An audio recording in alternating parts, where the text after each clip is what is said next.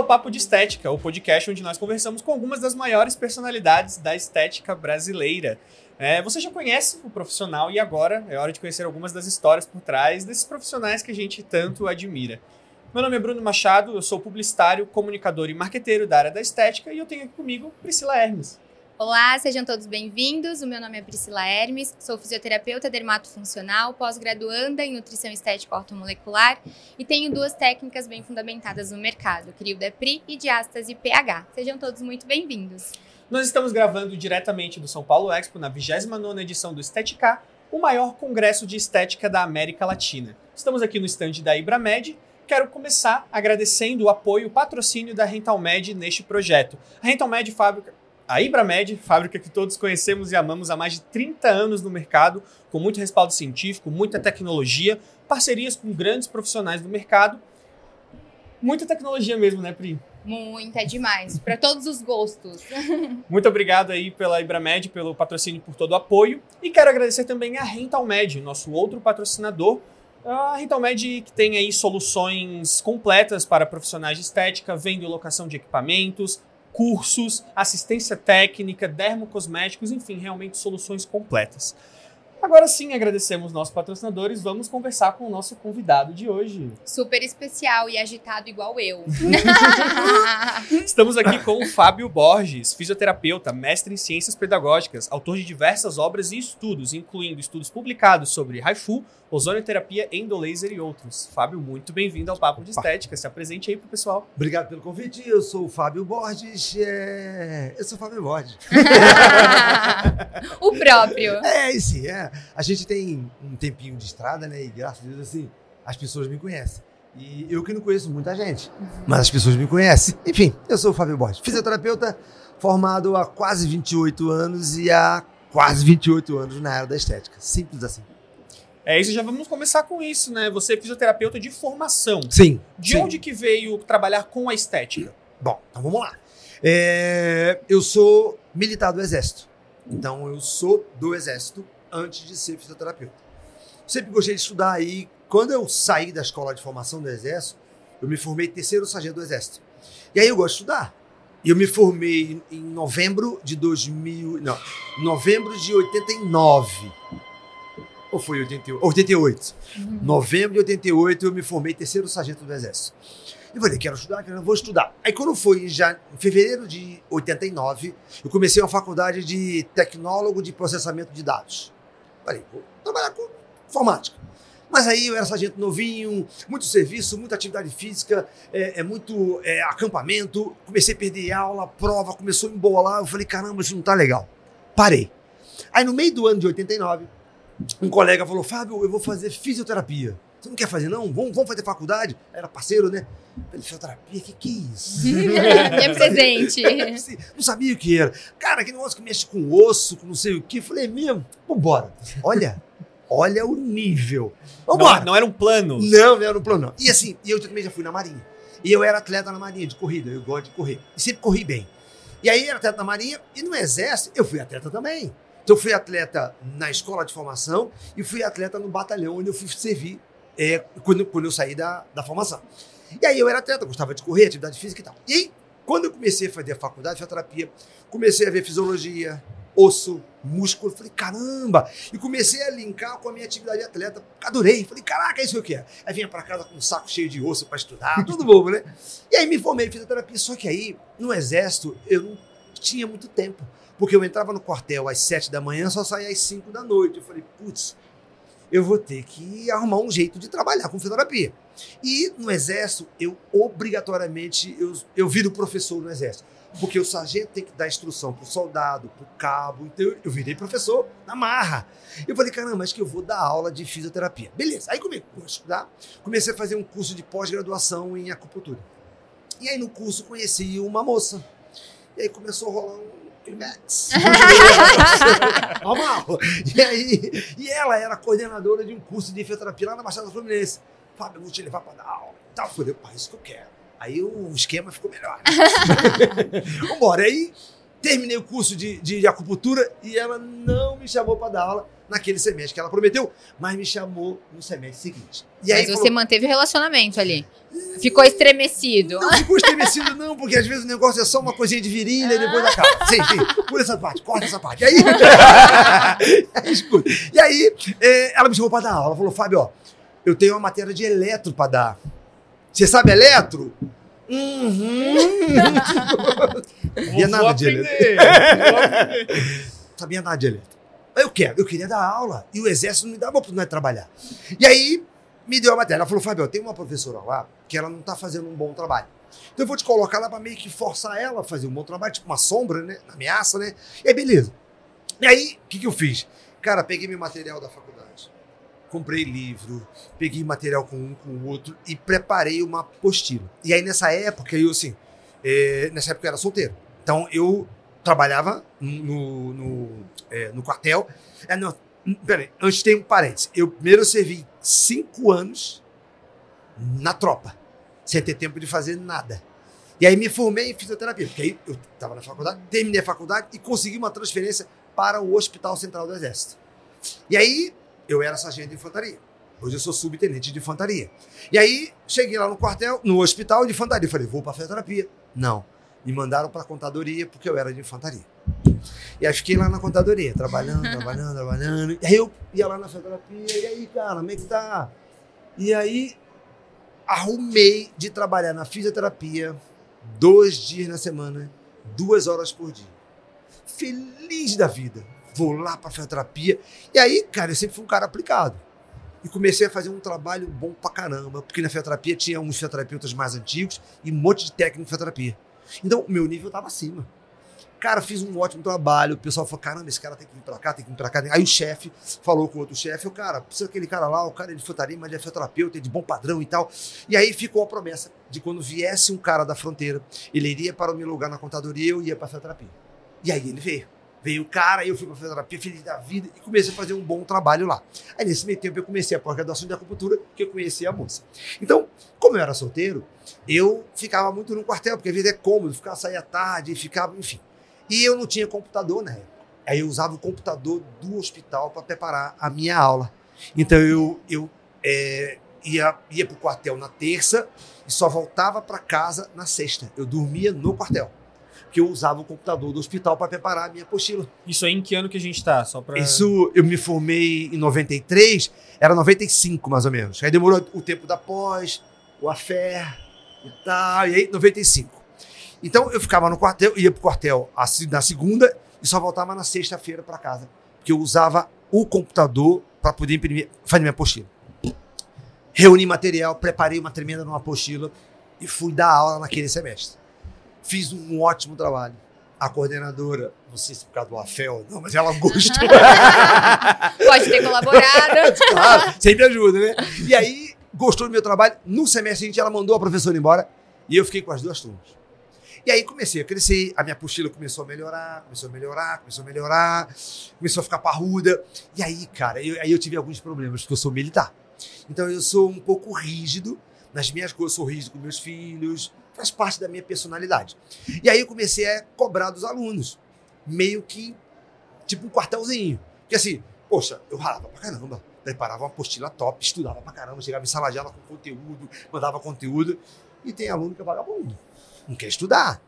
E aí eu reprovava, reprovava, reprovava, reprovava, não, reprovava, reprovava, reprovava. Aí aluno, em época de prova, aluno desmaiava, aluno com diarreia, aluno sofrendo, e aí ia reclamar com a coordenadora, mas a coordenadora era aquela. Ô, Fábio, tá vendo como? Tão querido, gosto tanto do Fábio. Pô, Fábio, segura a onda, pega leve e tal. E aí, assim, eu tive que, sabe quando você é jovem, você faz muita merda, né? Então, assim, eu dei alguns burros em ponta de faca, mas aí fui aprendendo aos poucos fui vendo que eu não tá, eu, a minha vida fora do quartel, ela tinha que ser uma vida fora do quartel. E só que quando você é jovem, você às vezes não consegue enxergar, mas aí a maturidade vai vindo e você vai melhorando, melhorando, melhorando. E aí eu fui me moldando, fui me adaptando, a ponto de eu já pegar um pouco mais leve, não esquentar muito a cabeça com algumas coisas, e fui ficando um professor melhor. Incrível, né? O rigor da minha atitude, é, assim, todo mundo admira. O Fábio ensina muito, sabe muito, mas ele é rigoroso demais. Então isso acabou ficando um demérito para mim. Uhum. Mas eu fui me adaptando, fui me adaptando. Aí fiz um bom trabalho lá. Um outro professor me indicou para dar aula numa outra faculdade, a Unig Nova Iguaçu. Então, eu dei aula na Ceflu. Quem é do Rio de Janeiro e viu esse podcast sabe o que é a Ceflu, lá na Baixada, lá em Nilópolis. E depois eu fui para Unig Nova Iguaçu. E aí lá foi melhor que eu encontrei um coordenador amigo.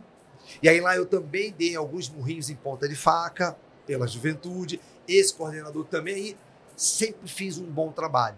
Então, os deméritos não me prejudicaram porque o bom trabalho se sobressaía. Então eu sempre fui orientado a fazer o melhor. Fábio, isso não é bom, faz assim, faz assim. Então eu comecei a melhorar como professor. Simples assim. E aí fui. E aí, nesse, aí tava na Univ. E aí, sempre fazendo um bom trabalho. Aí até que um. É, vocês conhecem o Rodrigo Lomba? Não sei se você conhece, Pri. Não. Você é novinha. Ah, você também não conhece. é, o Rodrigo Lomba pai do. Não, é, o Fernando Lomba é pai do Rodrigo Lomba. O Rodrigo Lomba, acho que vocês conhecem, eles chamam de Lombinha, que tem um evento itinerante de estética. Na verdade, o Fernando Lomba, ele. Um cara de muita representação na estética, que já morreu. Ele era dono da revista Vida, Vida Estética. E ele tinha um congresso que rodava o Brasil inteiro, que era um congresso de estética, Brasil inteiro, muito bom. E uma parceira assim, aí eu comecei a dar aula na Ceflu e dar aula na Uni. Comecei a fazer um bom trabalho. Uma aluna da Ceflu, é, que era da estética, era esteticista, mas estava fazendo fisioterapia. Ele falou: Fábio, vai haver um congresso de estética lá em Copacabana, com a Cássia Rosenhac, não sei se vocês conhecem. Cássia é uma grande amiga. Então a Cássia trabalhava com o Lomba, com o Fernando Lomba. E organizou um evento de estética em Copacabana. E como eu falava de eletro, estava fazendo um bom trabalho, a aluna me indicou para a Cássia para eu falar de eletro na estética. E aí ela vou lá. Aí ela anunciou que era um fisioterapeuta que ia falar de eletroterapia na estética para esteticista. E aí encheu o congresso. Ela teve que alugar um outro espaço para poder comportar todo mundo. E eu fui lá falar. E nesse meio tempo eu já estava estudando, porque a eletroestética começou, comecei a estudar. E fui lá e apresentei um trabalho de fundamentos e base de eletroestética. Aplaudido pra caramba. Adoraram o trabalho. E aí a Cássia, vendo que eu fiz um bom trabalho, me indicou para o Fernando Lomba. O Fernando Lomba tinha esse evento itinerante. E aí, primeiro congresso do Fernando Lomba foi na UERJ, no Rio. Eu fui palestrar mitos e verdades da eletroterapia na estética. Fui aplaudido de pé no congresso. E aí, pô, eu fisioterapeuta, milico, falei, caraca, que parada é essa? Onde é que eu tô? Que mundo é esse? Ninguém nunca me aplaudiu assim, só batia em mim, né? Aplaudia na cabeça, né? Pô, exatamente isso. Eu falei, caramba, onde é que eu tô pisando? Que... Eu, Estou sendo ovacionado, Sim, que isso? Que isso? Eu adorei, né? Eu, assim, eu lembro, eu cometi uma gafe. Aí eu, eu, eu não sei se vocês são tão novinhos assim, a ponto de não conhecer, por exemplo, uma empresa chamada Paiô. Sim, conheço. Não conhece nada, Pri? A Paiô de cosméticos? Sim, conheço, Fábio. Sim, Me calma, respeita, calma, né? Calma, calma, calma. calma. Sim, aí a, a Paiô, na época que era bombava, né? Aham. Não tinha- só tinha, que Paiô, Adicus, acho que tinha naquela época. O resto não tinha nada disso. E aí, cara, eu fui falar. Aí eu dei um exemplo, assim, a casa teve sacaneia hoje. Olha, pessoal, se você vai comprar, você vai e compra um cosmético da Paiote, e aí você faz isso. O pessoal da Paiô tava assim na frente. Ficou muito, ficou irado. Mas eu não conhecia, eu tava chegando. Tá chegando na área, E não eu também, conhecia. eu também não sei falar francês, pra mim era paiote. Então, Assim, são histórias, né? Mas aí o que aconteceu? Eu fui para de pé, o Loma gostou e começou a me levar para o Brasil inteiro. Então, a minha vida profissional, ela começou na estética. A minha origem é na estética, é em congresso de estética. Por isso que eu nunca deixei de trabalhar com esteticista. Nunca, nunca deixei e nem vou deixar, porque é a minha origem. E aí o Loma começou a me levar para. Eu sempre fui aplaudido. Bom, nesse meio tempo, eu comecei a fazer um bom trabalho na Unig também. E aí, um colega que me conhecia de docência me indicou para coordenar o curso de pós-graduação de fisioterapia dermatossomal da Gama Filho. Mas por que, que ele me indicou? Porque o Lomba tinha a revista Vida Estética dele. E aí, ele, numa sacada muito boa, a dermatossomal estava começando a aparecer. Ele pegou a revistinha de estética dele e colocou o encarte dentro dela, que era um encarte científico, chamada Revista Brasileira de Fisioterapia Dermatofuncional. Essa você não sabe que existe. Era um encartezinho dentro da revistinha dele. Muito legal. Era eu, aí ele me colocou como diretor da revista brasileira de fisioterapia dermatofuncional. Muito legal. Chique, né? Sim, É. e aí eu arrumava os artigos, pegava aluno, vamos fazer um trabalho, vamos fazer uma pesquisa e tal, para e botava na revista. Beleza. Aí eu tinha um acordo com o Lomba de que ele me pagava 10% dos anunciantes da revista. Era o meu salário como lá o, o diretor, editor-chefe, não sei qual é o primeiro não. Aí o Lomba começou a dar uns vacilos, começou a não me pagar, aí eu me aborreci e larguei a, a- o cargo de diretor da revista. Só que aí eu fiquei também agora conhecido, como era o professor Fábio Borges, da, da Ceflui da Unig, e também o diretor da revista brasileira Dermato Solar. E aí, esse colega, vendo isso, me indicou para coordenar a pós da Gama Filho, e eu fui coordenar a pós-graduação de fisioterapia dermatossonar da Gama Filho. E a Gama Filho tinha um esquema de colocar pós em todo o Brasil, então eu comecei a ficar conhecido em todo o Brasil como coordenador da revista e também da pós-graduação de dermatossonar. E aí eu sempre gostei de escrever a minha apostila na faculdade, aí voltando para a faculdade, e eu tive referências que me colocaram com uma postura de nunca falar nada sem que houvesse uma fonte, e uma base e uma fundamentação. E é assim até hoje. E aí a minha apostila, ela era mais referenciada de- do que muito livro que estava na biblioteca da faculdade. Simples, material top. A apostila era grossa, assim. Aí os alunos ficaram loucos, porque quem ficava é quem a, a, a, a primeira prova do primeiro trimestre era metade da apostila. A segunda era a outra metade. Quem ficava em, em prova final era a apostila toda. Simples assim. E eu já avisava isso no começo. É o que lá do milico que eu falei com vocês. E aí, sim. E aí, essa apostila, muito referenciada, que já parecia um livro, construída ao longo de anos, dormindo no quartel. Falei, caramba, eu vou transformar essa apostila num livro. E como a minha área era eletro, desde aquele convite, olha como é que Deus é bom comigo, né? Aquele afé me convidou para aula de eletro e hoje eletro é o que me sustenta. E aí eu falei, vou te escrever um livro de eletro. E aí eu olhei, eu já tinha vários livros, é, livros de, de eletro lá de fora traduzidos para o português. E livros muito bons. Eu falei, caramba, se eu fizer um livro de eletro, eu vou competir com esses caras. Pô, pesquisador lá de fora, americano. Eu falei, caramba. E aí, na época, só tinha um livro de dermatosonal, que era o da, dos guirros. Só tinha um livro de dermatosonal. Eu falei, não, eu vou escrever um livro de dermatofuncional. Mas o livro dos guirros, eles escreveram sozinhos. Eles são os autores do livro. São dois doutores de um nível bem alto de conhecimento. E o livro deles teve o mesmo nível de linguagem e conteúdo. Então, muita gente que lia o livro dele fala: Fábio, o livro eu não consigo entender, o livro é, é chato e tal. Não estou falando mal do livro, porque eu tenho o livro e usei muito. eu livro. rindo, olha pra trás. É, então, assim, é, então, muita gente não gostava do livro porque o livro era pesado a leitura. Mas era um livro que foi escrito por doutores. e- Cansativo, né? Sim, então, o e que eu fiz? Eu vou escrever um livro diferente. Uma linguagem mais acessível. Vou dividir em capítulos. E eu também não vou escrever sozinho, que eu não detenho todo o conhecimento. Convidei amigos, convidei pessoas que tinham mais conhecimento do que eu sobre alguma coisa que eu queria colocar no livro. Por exemplo, chamei uma química para escrever o livro de cosmetologia. E aí ficou top. Porra, aí eu, e aí Deus me deu um talento. Eu sei escrever. Escrevo. Você, se você está contigo, e um dia eu escrevo um artigo científico para publicar numa revista internacional. Eu sei escrever. E aí, beleza. Escrevi o livro com a galerinha, publicamos, sucesso, virou um best-seller. Então, um livro de dermatosonal que, ah, lido em todas as faculdades, porque aí ele veio numa outra época. Então, as faculdades todas compraram. A, tinha, a faculdade tinha meu livro, mas não tinha dos guios. E com a linguagem acessível, acadêmico lia, iniciante, todo mundo lia. Então, o livro hoje está na segunda edição, estou escrevendo a terceira edição do livro. E aí, eu fui para a dermatosonal através desse livro, com essa historinha que eu acabei de contar para vocês. Nossa, eu tô chocada. Porque eu já fiz alguns cursos com você, você não vai lembrar, obviamente, mas eu nunca tinha ouvido falar da sua história e é realmente inspiradora. Porque olha a sua força de vontade lá atrás de ficar no quartel, escrevendo no computador. Sim, A sim. gente vê você hoje, porque você é um meu mentor, então a gente vê você hoje, a gente não tem ideia de tudo que você passou pra estar onde está, pra ser renomado do jeito que é.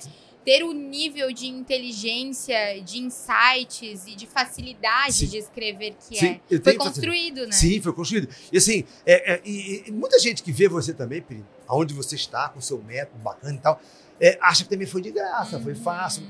É ralado. Nada é fácil. Não. É, não tem almoço grátis, não tem Uhum. uma história dessa. Simples assim. Então, claro, eu, eu, falei, eu tô. São 28 anos, né? Comecei lá em 95, então, quase 28 anos. Então, é, é tempo. E é tempo construído com o trabalho. E é verdade. Eu gostei de dormir no quartel. Mas a gente que é milico, a gente se adapta. Quando você é solteiro, Uhum. você não tem que ir para casa para comer a tua mulher, então você fica em casa, você fica no quartel e fica de boa. Simples assim. Então, foi duro. Foi ralado, mas valeu a pena. Foi uma decisão, né? Foi uma decisão. Mas assim, pense o que você já abriu mão para ter o nome que você tem para chegar onde você chegou. Não tem almoço. São escolhas, são abdicações, Sim. são entregas. Sim, e na vida tudo tem que valer a pena. Se você botou esse negócio no nariz que eu não tenho coragem de botar, é porque vale a pena. Dói, tá? Hã? Dói. Dói! Dói. Dói, dói, dói. Eu sei que dói. Mas vale a pena para você ter a aparência que você quer. Simples assim. Simples assim. Então, para mim, tudo valeu a pena. O que não estava valendo, eu abri mão. Simples assim. E essa é a ideia. E a gente vê como é uma história assim, claro que todos os profissionais que a gente conversa, também todos os profissionais que estão assistindo a gente, todo mundo passa por uma história que rala, que batalha, que estuda pra chegar lá, mas a gente vê como a história do Fábio é diferente dessa criação militar, né, que Exato. era uma história É, que a gente não tinha ouvido por Não. aqui É, esse meu. É que poderia ter ido para o outro lado, né? Totalmente, Totalmente totalmente, diferente. diferente, totalmente. Mas eu acho que se a gente for parar para analisar, toda essa tua disciplina em fazer as coisas vem dessa parte militar. Vem, vem, vem. No, na, eu aprendi uma coisa no exército, chama-se disciplina consciente. Você sabe que tem que fazer aquilo ali. Então faz, pô. Tem que fazer, faz, pô. Você é pago para fazer aquilo. Faz! Porque você é pago para fazer aquilo ali. É o tal do colaborador que veste a camisa da empresa porque a empresa, a empresa paga o salário dele para ele fazer o melhor para a empresa. Mesmo sendo um funcionário público, eu fazia o melhor pro quartel. Uhum. Para minha empresa, que era o Exército. É a disciplina consciente. Eu sei que eu tenho que fazer. E não faço. É a minha obrigação. Eu faço. E aí, isso você leva para sua vida profissional. Eu lembro que quando eu era da Marinha. Então, quando eu era da Marinha, eu, eu, eu assim, trabalhava, eu era. Eu, eu- na Marinha eu fiz o curso de datilógrafo, eu era marinheiro. Datilógrafo, e eu sempre fui esperto.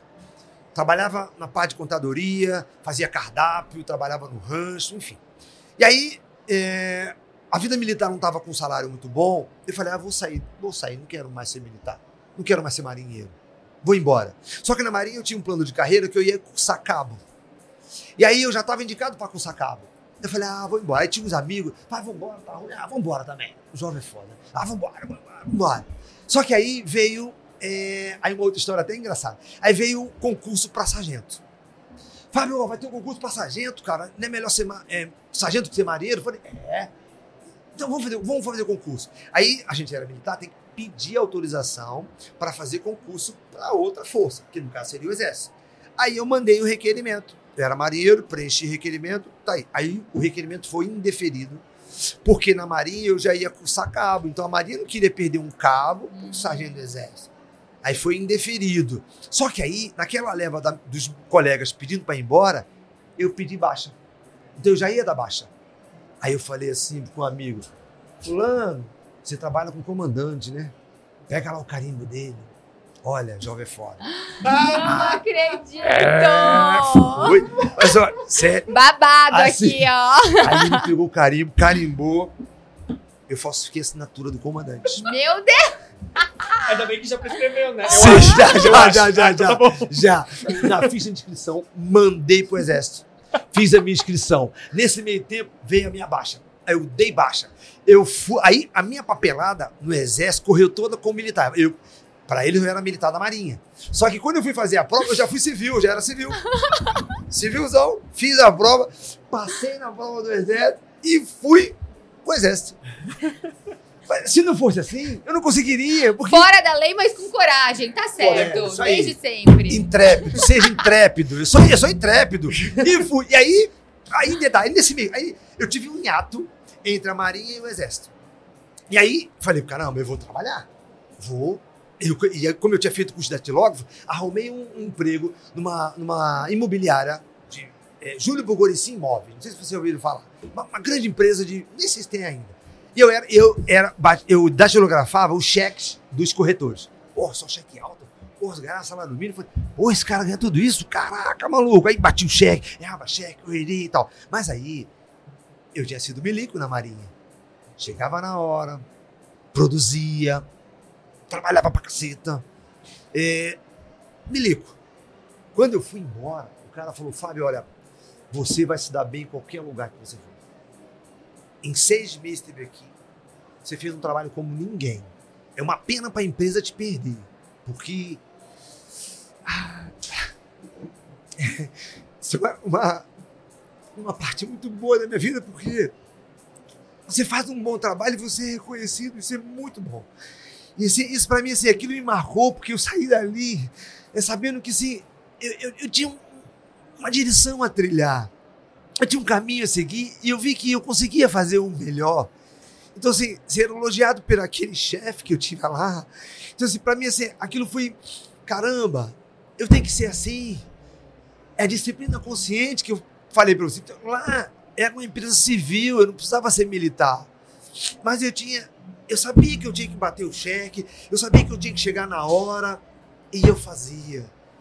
E quando eu fui embora, o cara reconheceu, isso é muito bom para mim. Então, é você levar isso para tua vida. E não tem erro, você não erra. Eu acho Você- que é aquela frase que a gente comentou até com a Nani, é, do Cortella, né? Faça o seu melhor nas condições que você tem até que você possa fazer melhor ainda. Perfeito, perfeito, perfeito. E é isso. É ou isso. você é, ou você não é. É, é verdade. Eu poderia ser um vagabundo lá. Chegar atrasado, fazer tudo errado. O chefe nem ia notar a minha presença, ia dar graças a Deus de ter ido embora. Eu ganharia o quê? Nada. Nada, nada, nada. Pelo contrário, eu não teria esse feedback, para mim foi um insight, um negócio, caramba, eu tenho que ser assim na minha vida profissional. E eu fui assim. Fui pro exército. Fiz um ótimo trabalho no exército, eu trabalhei e aí no exército eu fui para fisioterapia. Lembra que eu fui para contadoria, depois- então lá no exército eu, eu trabalhei 19 anos na fisio, eu, 19 anos no hospital. 18 foi na fisioterapia. Alguns capítulos do meu livro de dermatosonal foram feitos lá, trabalhos lá no ambulatório. Estimulação, muita coisa eu fiz lá. E eu sempre fui o cara correto. Arrumei alguns, algumas brigas. Porque às vezes quando você se destaca, talvez tenha acontecido com você, é pedrada. Tem inveja, é puxação de tapete. Olha, é mundo cão. Mundo cão. Então assim, aí você, novinha, bonitinha, com essa carinha assim. Porra, nem quem é essa mulher pra criar método? O que, que ela fez? É, deve ter ouvido isso. É, faz parte. Então lá, tinha lá alguns funcionários mais antigos. Você achava o rei. Eu cheguei, porra, sempre fui magro, magrinho, porra, agitado, elétrico. Porra, atendia aqui, pá, produzia pra caramba, científico. E aí, porra, e assim, eu já fui jovem, vocês são jovens. Jovem faz merda. Porra, arrumei briga com muita gente porque eu fazia o certo, acreditava no certo. Fazia o certo. Não, isso aqui não, isso aqui tá errado. Eu acreditava no que eu lia e eu lia muito. Eu estudava muito e continuo estudando. Então isso às vezes agride algumas pessoas. É assim. Tá aqui, ó. E aí, claro, hoje eu estou mais tranquilo. Empresa. Imagina como ele Não, eu era tava pensando aqui, meu Deus, e Se hoje, se esse é o Fábio tranquilo.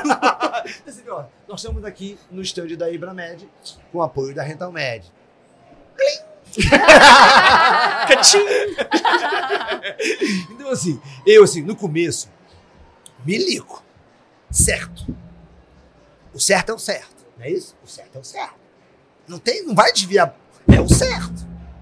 Cara, eu meti o pau nas empresas. Mas metia muito pau nas empresas.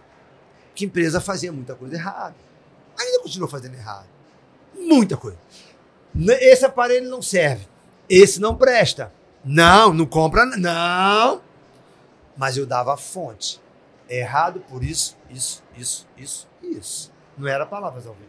Uma das coisas que eu mais admiro em você é exatamente isso. Porque você referencia É, tudo. tudo, cada vírgula É, é, de cada é. frase, parágrafo, é verdade. tudo. É verdade. Mas tem uma marca, Pri. Isso faz a diferença. É, é bom você se espelhar. Passa confiança e autoridade. Claro, sim, sim. Perfeito, claro. perfeito. E aí, só que aí, ah, eu vi que as empresas elas não são minhas inimigas. As empresas são parceiras. Fiz vários trabalhos com a Ibramed. Já fiz com várias outras também.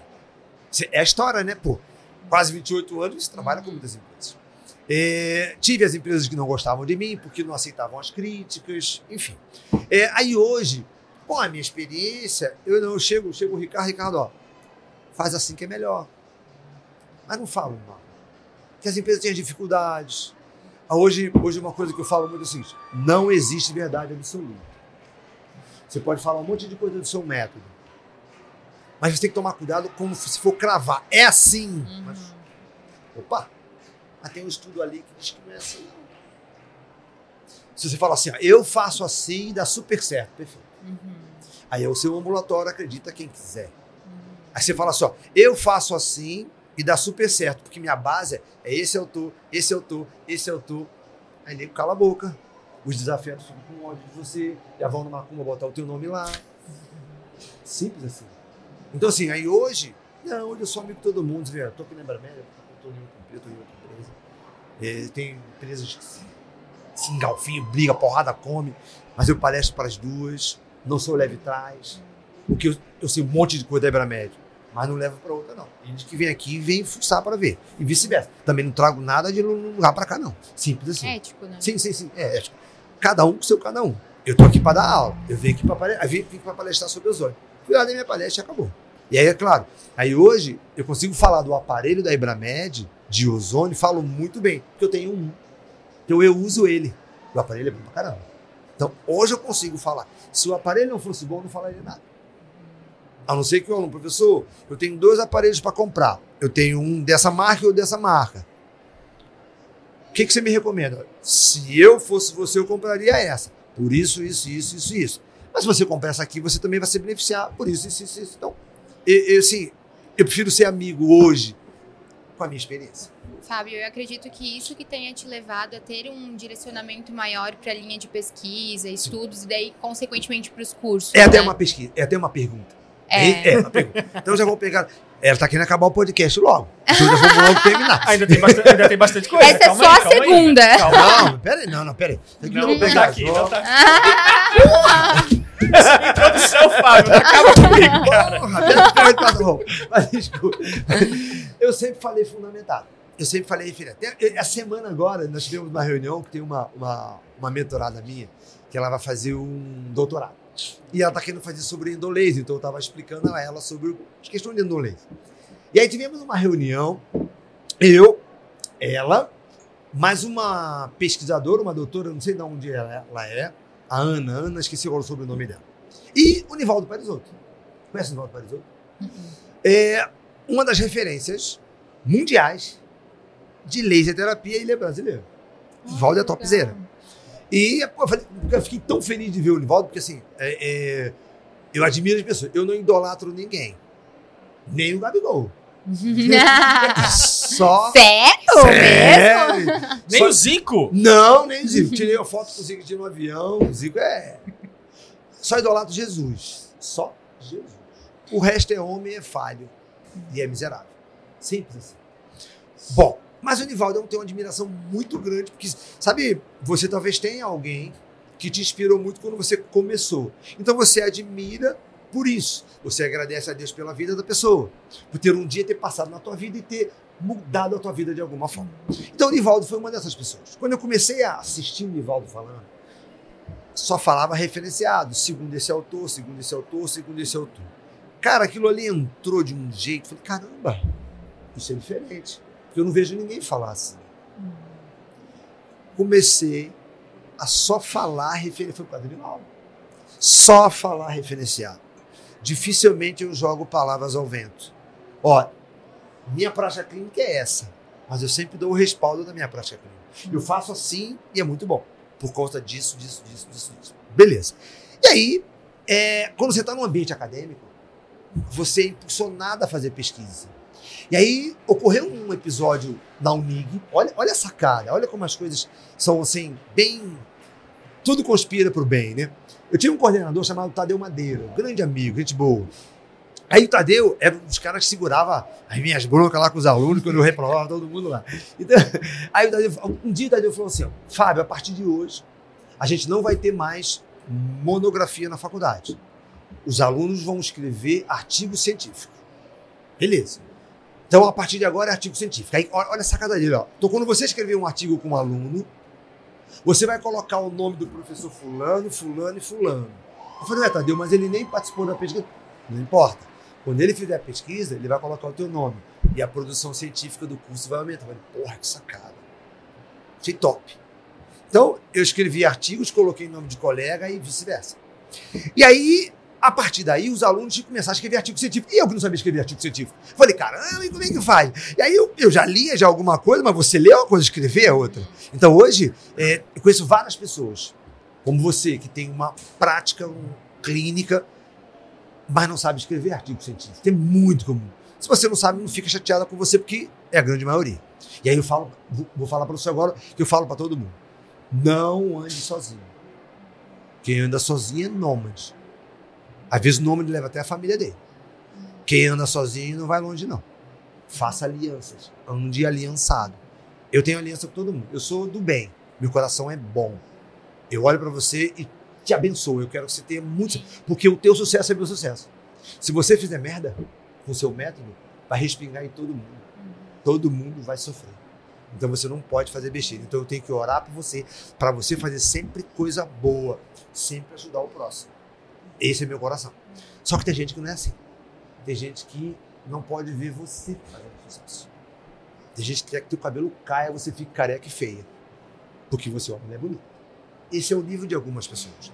E eu já tive muito problema com isso. É de gente ver o meu sucesso, não sabe da minha história, e desejar o mal, puxar meu tapete, fazer. Isso é muito comum. Fico mais aliviada de saber que com você também já aconteceu. Muito, não, muito. Só que aí, cara, o mal não prospera porque Deus é bom e Deus cuida da gente. Quem faz o mal tem o mal de volta. É, é certo. E sempre foi assim na minha vida. Quem me desejou o mal, pode falar se fudeu? Tá. Já falou. A gente né? bota um pi. Só se ferrou. Simples assim. Então, já tive problema. Então, eu ando aliançado hoje. Eu ando aliançado. Eu ando com pessoas que podem me ajudar mas principalmente pela minha história que eu posso ajudar. Não há coisa melhor do que você ajudar. Eu ajudo, então, ajudo acadêmico, ajudo aluno, aluno profissional, ajudo novo, velho, cascudo, mais ou menos, ajudo todo mundo. Porque eu fui ajudado quando eu comecei. Eu fui ajudado. O Ivaldo foi o que me ajudou. Outras empresas me ajudaram. Então, caramba, não tem como eu não ajudar, eu tenho que ajudar. Porque tem coisa melhor do que você fazer o bem, de alguém ficar feliz por uma atitude sua. Cara, quão triste é se alguém ficar chateado, aborrecido, magoado por uma atitude sua. Isso é muito ruim. Cara, não dá nem para viver. Mas quando alguém abre o professor, você me ajudou tanto, é muito bom. Mas o meu livro. Aí agora ali, na, na, na, eu terminei a palestra, agora aqui, na, de ozônio, e aí duas meninas vieram, duas acadêmicas, não, duas esteticistas, duas tecnólogas. E aí elas na faculdade tiveram que estudar para fazer TCC e tudo. E o meu livro ajuda muito as pessoas. Olha, o meu livro ajuda as pessoas a terminar a faculdade fazendo TCC. E aí elas tiveram que fazer foto para formação. Sabe aquela foto bacana, produzida e tal? E elas tiraram foto com o meu livro. Ai, Pô, que top! Ah, que legal. Top! Que E ficou uma foto. li- E aí elas vieram aqui agora tirar foto comigo e me agradecer. É, é- é demais isso. Que É demais. Então, assim, isso não tem preço. Então, assim, você tem que fazer o bem sempre e volta pra você. Então, já nem sei o que eu tava falando já. ah, da pesquisa, pega da pesquisa. Isso! da pesquisa. Voltamos! Voltamos, voltamos, voltamos, voltamos. Sim, e aí, aí. Maravilhoso, sim, sim. Aí, na Unig lá, tem que fazer pesquisa. Aí eu falei, caramba! E aí, a professora de metodologia que corrigia os artigos dos alunos. Eu não sabia escrever artigo, mas tinha que escrever. Então, como eu lia bastante, eu comecei a escrever do jeito que eu achava que era. Aí ia para professor, aí o aluno, o meu orientando, ia para professor de metodologia. Ela corrigia tudo. Eu falei, Ih, ah, é assim? Ah, tá. Come... Aprendi, pô. Pô, eu não sou idiota. Eu não sou oligofrênico. Eu tô inteligente. Aí comecei, aí comecei a aprender com a professora de metodologia. Aí comecei a aprender a escrever artigos científicos. Aí comecei a orientar os alunos. A gente começou a aplicar, para publicar. Aí eu comecei a ver o seguinte: eu não sei se já aconteceu com você, de você orientar um acadêmico, um graduando, e ele, quando o artigo sair publicado com o nome dele, o brilho nos olhos do aluno. Não tem preço. E aí você, que é professor, você propiciou o aluno a ter o nome dele numa publicação, nem informado ele é. É demais, demais, demais. Aí eu comecei a dar valor à pesquisa, comecei a ter facilidade para pesquisar, e aí já tem vários trabalhos publicados. E aí hoje é o seguinte, é, falei, eu tenho quase 28 anos, né? Você tem quanto tempo de formada, Bê? Eu tenho uns 5 anos. Ô, gente. Sou uma, sou uma bebê na estética. Bebê. Não, mas Sindali, o que você já fez em 5 anos, eu não fiz quando eu tinha 5 anos de formada. Foi o que eu pensei, com 5 anos, a carreira da Pri que a gente conhece, né? Sim. né? Mas é que hoje o nível de estudo que a gente tem também para se aperfeiçoar é muito Sim, maior. Muito melhor, Uhum. sim. Ah, o acesso à informação. Exato. Deixa eu- quando eu comecei, deixa eu abrir um outro parênteses. Quando eu comecei, eu chegava nos congressos, ó, esse aparelho não serve por isso, isso e isso, essa técnica não serve por isso, isso e isso. Porrada de livro que eu comprava. Livro em espanhol, livro em inglês. Eu lia muito. Minha biblioteca é grande. Então eu lia o que ninguém lia. Hum. Só que hoje está tudo na rede. Hoje está tudo disponível. Então hoje, com cinco anos, claro, são Fui ver exatamente hoje eu faço 5 anos de Ah, que legal! Ah, parabéns, parabéns, que legal. Então, Obrigada. hoje, com cinco anos, você consegue chegar no nível que ela chegou. Na minha época era difícil. Porque hoje está tudo na rede, tudo É. você. É mais fácil, né? Você abre aqui. Hoje, Acesso muito mais hoje as fácil. minhas palestras e aula, eu coloco a informação, coloco no rodapé do slide o artigo completo. Tá lá. Fulano, a Eu publicação. estudei muito por aí. Sim, simples assim. Além disso, eu ainda ponho hoje o QR Code. Hoje é dado, né? Dado. Só não estuda quem não quer não hoje em quer. dia. O cara aponta o celular, o artigo que eu li e abre no celular dele. Por quê? Eu não vou mentir, pô. Se eu tivesse mentido, eu não ia colocar o artigo que eu li. Hum. A informação é só minha. Vou distorcer essa aqui. A meu Ninguém vai favor, saber. Ninguém vai saber. Mas não. Eu dou a fonte, eu dou o QR Code para ele abrir no celular dele. Enfim. É, então, hoje, eu tenho que publicar. Por quê? Há 28 anos. Eu conheço muita gente. Você, você não lembra do Orkut? Eu, Eu lembro, usei eu muito Orkut, lembro. Fábio, para. Ah, vocês Eu participava de várias comunidades lá. Ah, eu odeio acordar cedo. Eu tenho uma amiga do Orkut até hoje, de outro estado, e que a gente se Sério? encontra de vez em quando. Sério? Ah, que legal, que legal. do Orkut. Quer dizer, o Orkut era uma rede social que muita gente apareceu, se destacou, enfim. Mas o Orkut acabou. As pessoas também sumiram. Não tem mais. Hoje o Facebook já deu uma caída, o Instagram tá bombando, daqui a pouco vem outra, vem outra, vem outra, vem outra. Então, há 28 anos tinha muita gente. Ah, encontrei essa. Aqui, nós estamos no Estética Maria de Fátima. Uhum. De Fátima, um baluarte da estética. Tá até hoje aí, porque a Maria de Fátima faz o trabalho dela, tem um lance da, da estética que também. Mas, na época da Maria de Fátima, muitas pessoas sumiram. Não tem destaque nenhum. Simples assim. E como é que eu faço? Eu publico. Se eu morrer hoje, as pessoas vão continuar lendo meu livro e falando de mim lá na faculdade, porque meu livro está lá. E as minhas publicações. Eu tenho que publicar quatro artigos por ano. Senão eu sumo igual o Orkut. É o Isso. teu propósito, Sim, tua meta. sim. Senão eu sumo. Então, para eu continuar, Fábio Borges, para você me chamar para esse podcast aqui, para eu vir palestrar para a Ibramed, eu tenho que publicar. Quatro por ano é minha meta. Estamos em julho, eu já publiquei cinco esse ano. Arrasou. Não, E vem mais por aí. Eu não tenho como parar. Eu tenho que continuar publicando. Primeiro, eu me mantenho vivo. Segundo, eu ajudo você. E você gosta, né? Dá eu pra gosto. Cara, é muito bom. É, É, é uma coisa que não precisa nem falar, ver. né? Não, Sim, sim, ele, sim. ele vibra falando, olho brilha. Sim, é, assim, é, é, foi que? Acho que foi. Foi o ano passado? Não, foi esse ano. Não, ano passado. Fim do ano passado. Eu tava em casa, lá, computador, então, porque ela é assim, é um computador. Aí você manda mensagem, porra, Pri, é chata pra cacete, eu tô. Aí eu, computador, aí vem a Pri, porra, Pri, para de falar, caramba.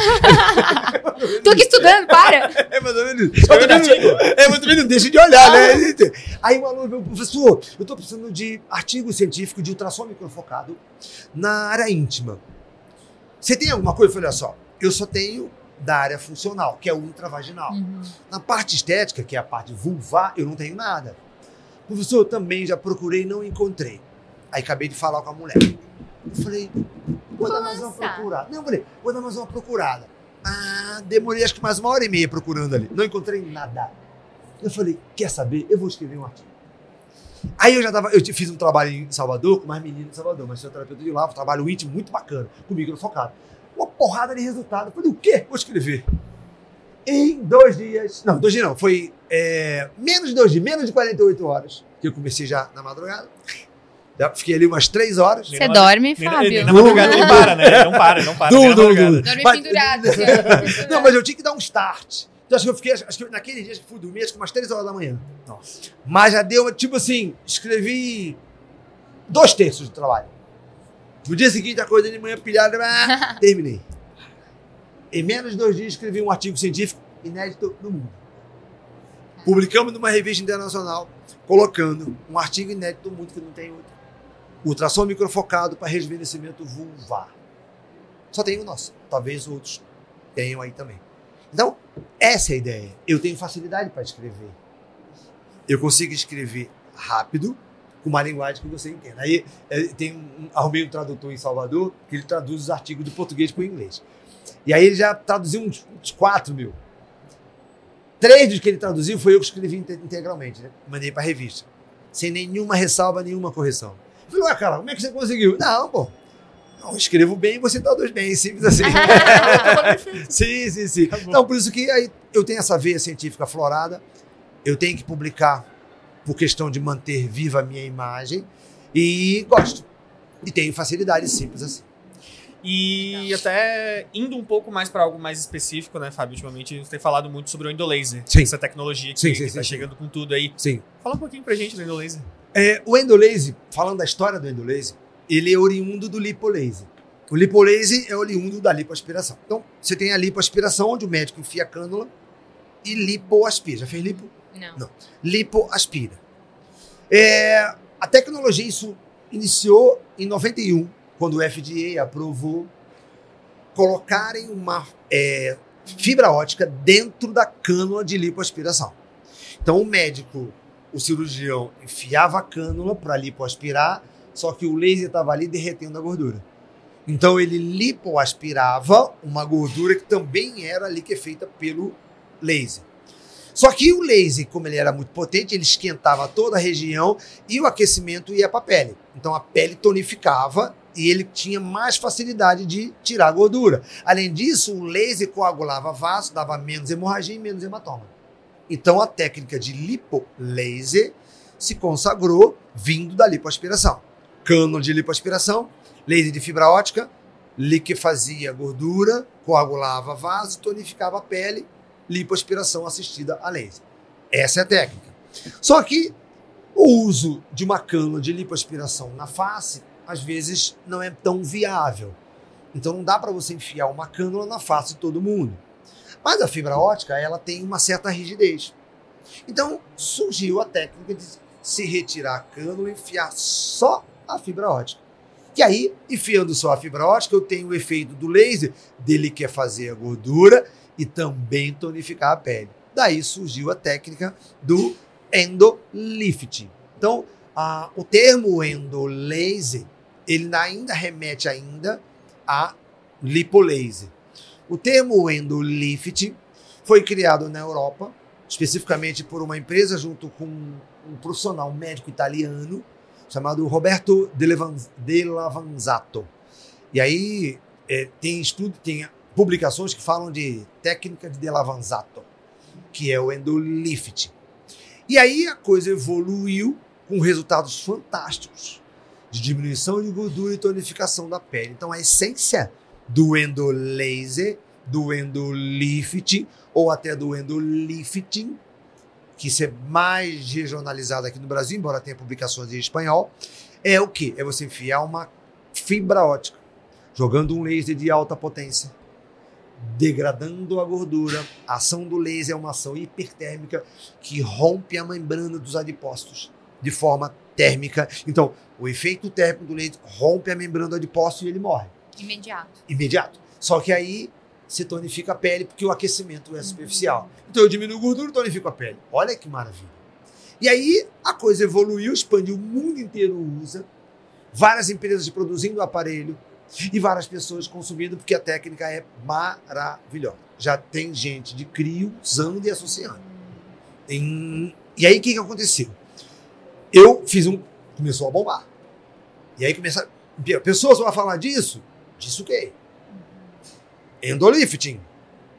Vou falar, mas não sei quando. Porque é laser. Laser aí. Eu falo, eu já dou aula de laser antes de vocês entrarem. Antes de vocês terminarem o segundo grau, já dava aula de laser. Vou falar, não sei quando, mas vou falar. Beleza. E foi aí. Começaram a me pedir muito. Locador me procurando, empresa de cosméticos me procurando. Vou fazer. Aí fiz um curso aqui em São Paulo de endolifting. Lifting. Beleza, aprendi a técnica, tranquilo, fácil de fazer. Beleza. E aí, publicamos agora um outro trabalho de endolaser em rosácea, inédito no mundo, não tem ninguém fala de endolaser para rosácea.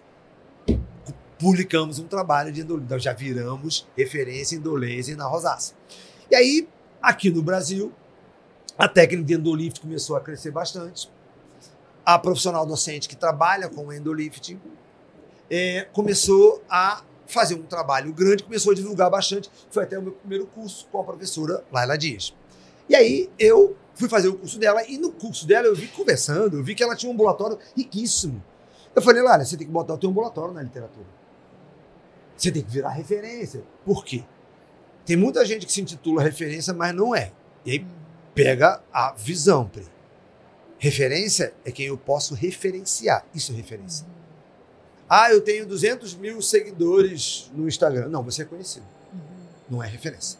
Referência é quem eu posso referenciar. Simples assim. E aí você tem que virar referência. Meu coração é bom. Eu vi que ela precisava virar referência. E aí falei, ah, eu posso te ajudar. Porque eu sei escrever. Simples assim. E aí me, coloquei à disposição dela, beleza. Terminou o curso, eu segui a vida. E ela estava ligada a uma empresa e essa empresa tinha patrocinado um trabalho para ela, ajudado ela, sei lá. E ela atendeu 50 pessoas. 50.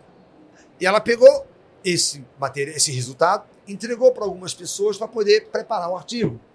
O negócio estava emperrado. Eu falei, me dá, que eu ajudo. E aí ela estava sem o comitê de ética, então não dava para publicar numa revista muito boa que exige o comitê de ética. Eu falei, eu vou ver uma revistazinha mais tranquila, com bom fator de impacto, que não exige comitê de ética. E aí, beleza pedir ela, vamos publicar um piloto com 10. Quando você faz um trabalho com 50, normalmente você faz um piloto com 10. Ela não fez. Mas vamos pegar 10 resultados, vamos publicar. Me deu. Em uma semana, eu já escrevi dois, um terço do artigo eu já escrevi em uma semana. E estava na mão de um monte de gente que não tinha feito nada. E aí escrevi, aí fiquei esperando os resultados da equipe. Ó, tá faltando isso, tá faltando isso, me dá. Aí esperei. Aí levou um mês para eu escrever, porque eles não mandaram o resultado. Escrevi o artigo mandei para uma revista. Foi aprovado. Publicamos numa revista internacional o trabalho da Laila com 10, 10 resultados e com o nome Endolifting. Então eu tenho duas publicações chamadas Endolaser, uma de Endolifting. E aí eu até conversei agora com os parceiros, o, o, o Alessandro Angelito, falou, ó, a partir de agora vamos começar a publicar com o nome Endolift. Porque o nome Endolift é o mais popular na Europa é onde tem mais publicações. Endolaser, é, eu, uma dica que eu te dou é você colocar no Google Acadêmico alerta. Então eu tenho lá alerta, cryolipolysis. Eu tenho. Toda vez que um artigo é publicado com o termo cryolipolysis, eu recebo. Eu tenho vários. Eletrolipólise, tem tudo. Em inglês, principalmente. Aí tenho lá endolaser. Recebo um monte de artigo de endolaser para retina, lesão oftálmica. Nem sabia que era usado a maioria. Esse dia que eu recebi é, um trabalho publicado na Sociedade Brasileira de Cirurgia Vascular, um trabalho de endolaser dentro do vaso. Coloca o laser lá dentro e vem secando todo o vaso, falando no português claro. É uma técnica também do endolaser endovascular, que é outra técnica que bomba também pra caramba. E aí, é, falei, ó, não, vamos chamar de endolift pra gente ter uma repercussão, repercussão mundial, né? E uma repercussão dentro do público que Sim, qual que- tu quer repercutir. Sim. né? É muito novo aqui ainda. né? sim. Tem os pró e tem os contras, né? Sim. Como tudo nessa Como vida. tudo. Muita gente preocupada, ah, dá muito efeito adverso. Olha só, você, você pode lesionar alguém até com alta frequência. Ser fisioterapeuta, você lembra do forno de bia? Quando vocês não Uhum. tinham forno de bia? Lem- Lembro, lembro. Você consegue até lesionar com forno de bia. Você lesiona com qualquer um. Aí deixa, eu estou na Ibramed, deixa eu contar uma história da Ibramed. Antes, eu- eu vou fazer uma pergunta que eu tenho certeza que vocês não sabem. É o desafio dele. É, é, tem uma. Tinha, acho que tinha, né? Uma empresa que vendia aparelho eletrônico, é, rádio e televisão, chamada CCE. Não conheço. Sim, sim. sim. Mentiroso, você Sim. não lembra? Isso, não para, CCE não é, não é aquele que tem o logo que tem como se fosse mais de um círculo assim, junto e o CCE? né? Ah, é, Sim. CCE, Ah, então, é, então, é, é. claro que eu sei. É, essa empresa, ela tinha fama de que dava muito problema. Os aparelhos davam problema. E daí a sigla a galera usa. Era, era- comecei comprando errado. Era, era, assim, era, era. Tu viu como eu conheço? Sim, sim, sim, CCE. Mas, mas a CCE não dava problema. Sabe qual era o problema da CCE? E aconteceu muito com a Ibramed. E aí vo- vocês vão entender a analogia. É, a CCE era barata. Vendia muito. Então tinha muito mais aparelho da CCE no mercado. Então a probabilidade de dar defeito era maior. Simples assim. E se você compra uma televisão e ela funciona muito bem, é a função da televisão. Mas se ela dá problema, ai, minha televisão deu problema! E, e grita. E vocifera, não é isso? Quem tava de fone agora, Ah. meu Deus. Caiu Segura a onda aí. cadeira. É, é um teatro. Mas escuta. Com a Ibramed. A Ibramed vende muito. Muito. Eu não sei quanto tempo tem a Ibramed. Mas a Ibramed é uma das primeiras 30 anos. que tá aí. São É, mais de 30 é muito tempo. E vende muito. Então começou, começaram, já quando eu- o, o Modelata, por exemplo, que hoje eu não sei qual é a versão, qual é a geração, segunda, terceira, quarta, quinta, não sei. Mas o Modelata foi um aparelho que reclamaram. Mas vendeu muito Modelata. Assim como outros aparelhos da Ibramed. Ah, minha Ibramed é. E quando fala comigo, eu falei, não, Ibramed não. A Ibramed vende muito. Então a probabilidade de dar problema, o percentual é maior, porque tem Claro. muito mais. Tem muito Simples, mercado. né? simples A assim. matemática é clara, né? Sim, matemática é clara. Simples assim. Então, é fácil você entender. Então, no caso do endolaser, muita gente está fazendo. E tem muito curso. A Tem muita formação. Eu só consegui dar curso agora porque eu me juntei com duas pessoas, médico, principalmente, com quase cinco anos de experiência. Então, eu já pratico, eu já faço, eu já atendo. Não tenho a experiência dele. Mas quando você vai para dar um curso, é diferente. Eu não sei quanto tempo você demorou para dar o seu curso. Hoje, a tua bagagem é infinitamente superior do seu primeiro curso. Uhum. Não sei se hoje você faz um meia-culpa, caramba. Se eu pudesse, não teria dado o primeiro. Porque talvez eu não estivesse tão Uhum. preparada quanto eu estou hoje. É, só que se você não tivesse dado o primeiro, Não estaria onde está hoje. Exato. é, É um processo. Claro. Então, eu respeito todo mundo. E eu acho que todo mundo tem direito a fazer qualquer coisa. Eu. Ah, fulano tá dando curso. Parabéns. Às vezes tem gente, tem gente, eu não sei você, se for, ressignifica. Você fica magoadíssimo. A pessoa fez um curso comigo hoje e mês que vem já tá dando curso. Não. Foda-se. Pode falar, foda-se. Falou. Já falou. Escapou, né? Escapou. Acabou. Que se dane. Nós somos livres para fazer o que nós quisermos. Ninguém é detentor do conhecimento, né? De nada. E nem dono da. As pessoas querem ser dono da vida. Mas defende do curso agora, você não pode dar curso. Uhum. Pô, amigo, eu faço o que eu quiser, maluco. Uhum. Eu faço o que eu quiser. Se eu quiser me jogar da ponte, eu me jogo. Não faz isso. É. Não, não, não vou Por fazer favor, otário, não. dos seus artigos. Sim, você, você- você entende? as pessoas ficam magoadas. Aí a pessoa vem no curso com a Pri, é, é crio da Pri, não é isso? Aí a pessoa. Aí Vinícius faz o curso da Pri. Pô, cria o Vini. Mas, não Fábio, vire. eu tenho vários alunos que começaram a dar curso e eu, inclusive, ajudo, fico feliz, porque isso significa que, caramba, eu pude auxiliar essa pessoa. perfeito, perfeito. eu acho que a perfeito, estética é perfeito. isso, é a gente se ajudar um ao sim. outro. E aí, né? Pri, imagina o seguinte: você ministrou um curso agora e Vinícius foi teu aluno. Beleza. É Bruno, tá? Bruno, foi o que eu falei, pô. Aí Não eu, entendeu? Não, Vinícius foi o cara que me contou. Aí, aí, Nosso aí, produtor. é, é, assim, aí, aí o Bruno começou a dar o curso copiando de você. Que não é muito legal, mas é, é demérito para ele que Uhum. copiou de você. Aí, se você ficar preocupada, porque o Bruno, que veio depois de você, tá dando um curso. Caramba, não, esse cara é uma ameaça. Mas peraí, ele começou depois de você. Se ele te passar, você é muito ruim. Você tá antes dele. Você entende o pensamento? E como é que eu vou ficar preocupado? Se alguém tá começando a dar curso de alguma técnica que eu criei, que eu falei, que eu ensinei, que se ser motivo de orgulho, né? Sim, sim, isso aí vai ganhar dinheiro, miséria. Vai, infeliz, vai ganhar dinheiro. Sabe por quê? Olha o pensamento.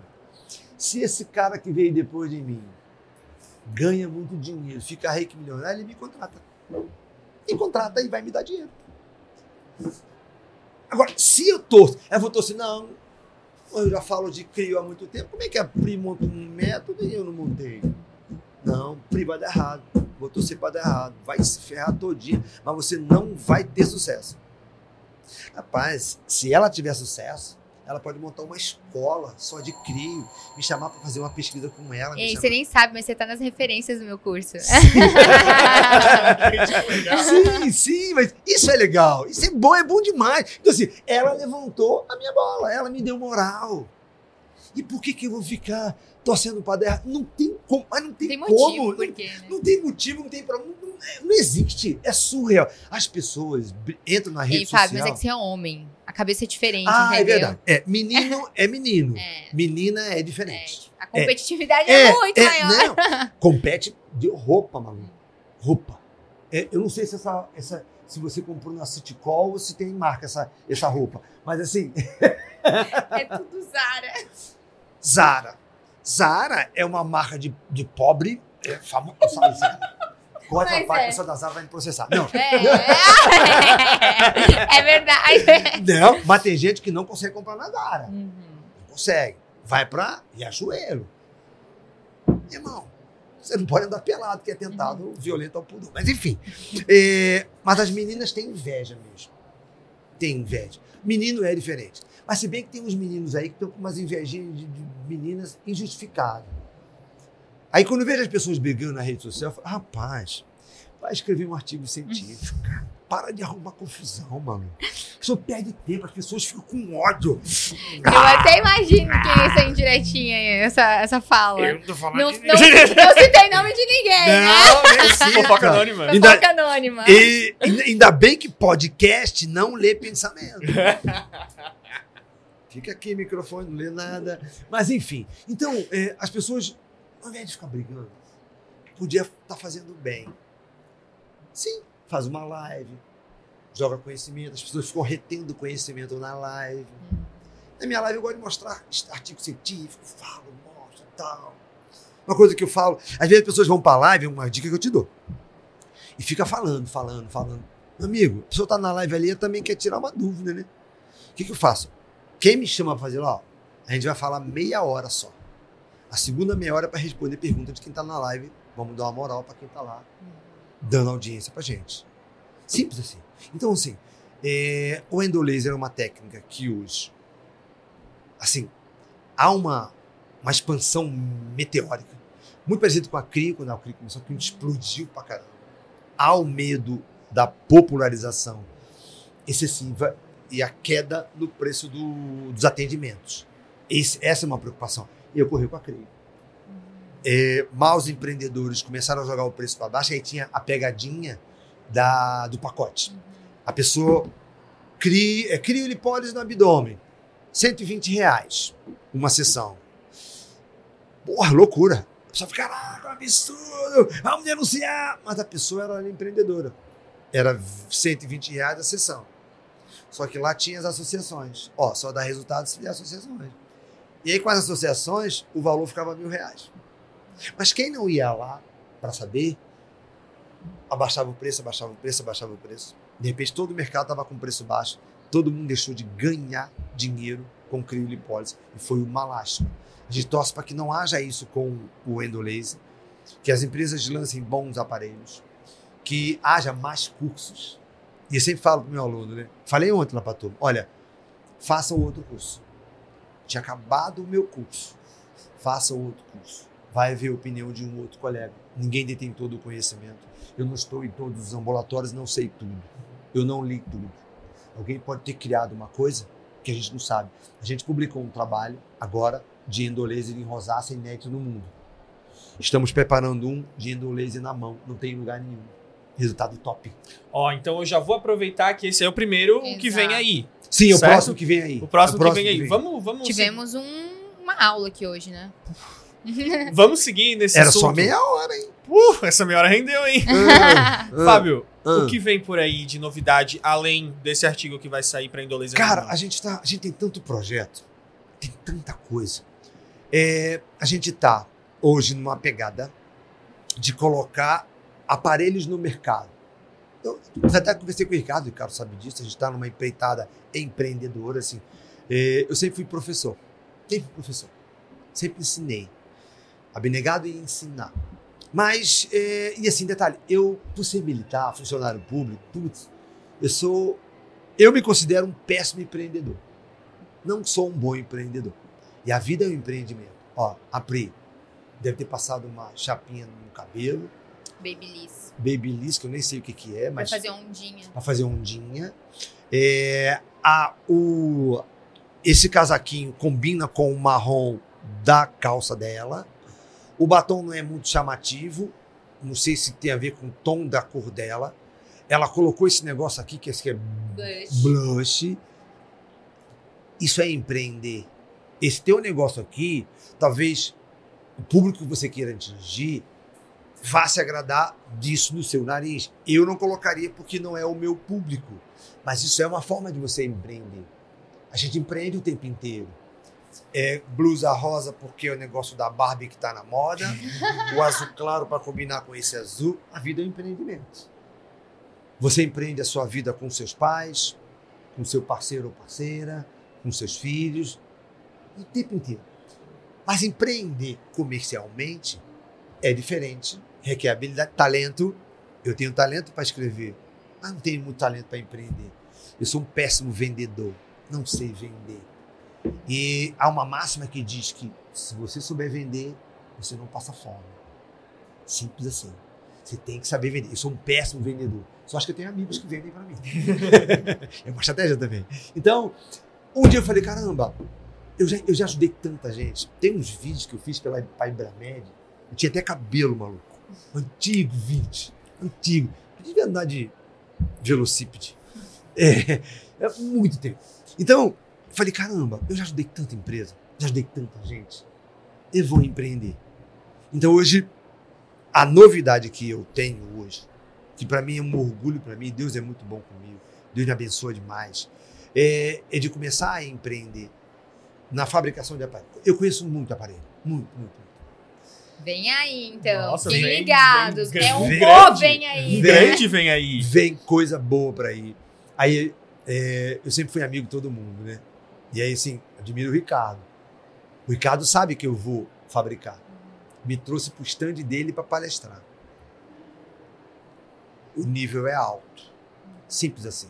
Tem empresa que já virou a cara para mim. Não ligo. Não dependo de empresa nenhuma para nada. Eu dependo de mim e de Jesus. Só isso. Então hoje eu quero empreender. Aí estou em aliança com gente que sabe vender e é melhor empreendedor do que eu. Eu vou apenas usar o meu conhecimento de 28 anos para colocar bons aparelhos no mercado. Não sei se vem uma acrilipólise diferente para você, não sei. Mas que vem coisa boa por aí, vem. Isso é o que tem de novidade, claro. E não parar de escrever. Quem sabe A tal da Pri, da Crio, me chama pra eu escrever um artigo com ela. Ei, já tô Snob aqui, do ó. caramba, snob do caramba. Nossa, Já tô não, aqui, ó, só pensando, meu amor. não, Gente, sou- olha só esse network no papo de estética, tá? sou- não, De- deixa esse da acabar. Pri, não Vou, vou chamar Fábio Borges, esse, esse, esse velho de guerra aí, mas que não, eu quero os novinhos Vai sair, vai comigo. sair, vai Vem aí, mais um, vem aí. É. Fábio. Gente, quero agradecer É. a presença do Fábio aqui. Uma aula, uma aula de Nossa. Foi verdade. muito bom, foi, foi divertido, foi bom. Foi. Foi É divertido, bom. aprendemos, rimos, Isso. nos emocionamos. Nos emocionamos. Muito obrigado pelo episódio. Fábio. Muito sucesso pra você, pro seu futuro. Para vocês também, nessa empreitada bacana, que é um projeto bacana. Não me chame de novo, porque eu não venho. é- Não, sacanagem. vamos, vamos chamar, vamos não, chamar, se precisar, certeza. nós estamos aí, de repente, até com o andar do Endo Laser. Vai ter coisa nova pra vai contar pra evoluindo. gente. A gente é muito boa, assim. Quando a Crio começou, ela tinha uma vertente e um engessamento científico da literatura de fora. A gente aqui no Brasil começou a criar métodos métodos métodos, onde a gente virou a Crio do avesso, que a gente, a gente é brasileiro, a gente é muito bom. Sinta-se orgulhosa de onde você nasceu e do que você faz. A gente está no topo da cadeia da estética mundial. A gente faz coisa que o mundo nem imagina que a gente, a gente é foda. Gente é muito bom. Então, nunca tenha complexo de vira-lata, porque você não é vira-lata. Você é foda. Simples assim.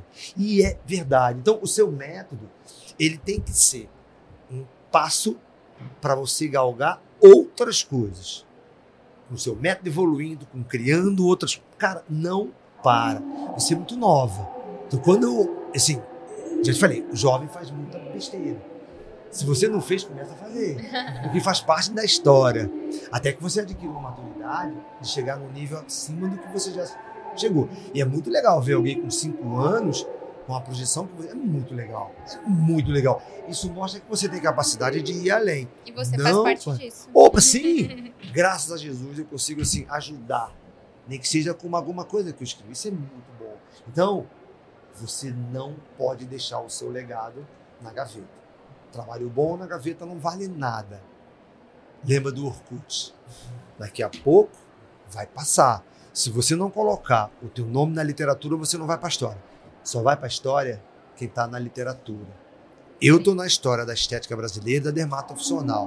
Não é porque eu sou engraçadinho, é porque eu escrevi. Escreva. Tire o que você tem na cabeça e no coração e ponha na literatura. Vire história. Você só vira história na literatura. Simples assim. Finalizamos com chave de ouro. É isso. Muito obrigado, Fábio. Muito obrigado aos nossos patrocinadores mais uma vez, Ibramed e Rentalmed. Até mais, gente. Até mais, gente. Tchau, Muito tchau. obrigado.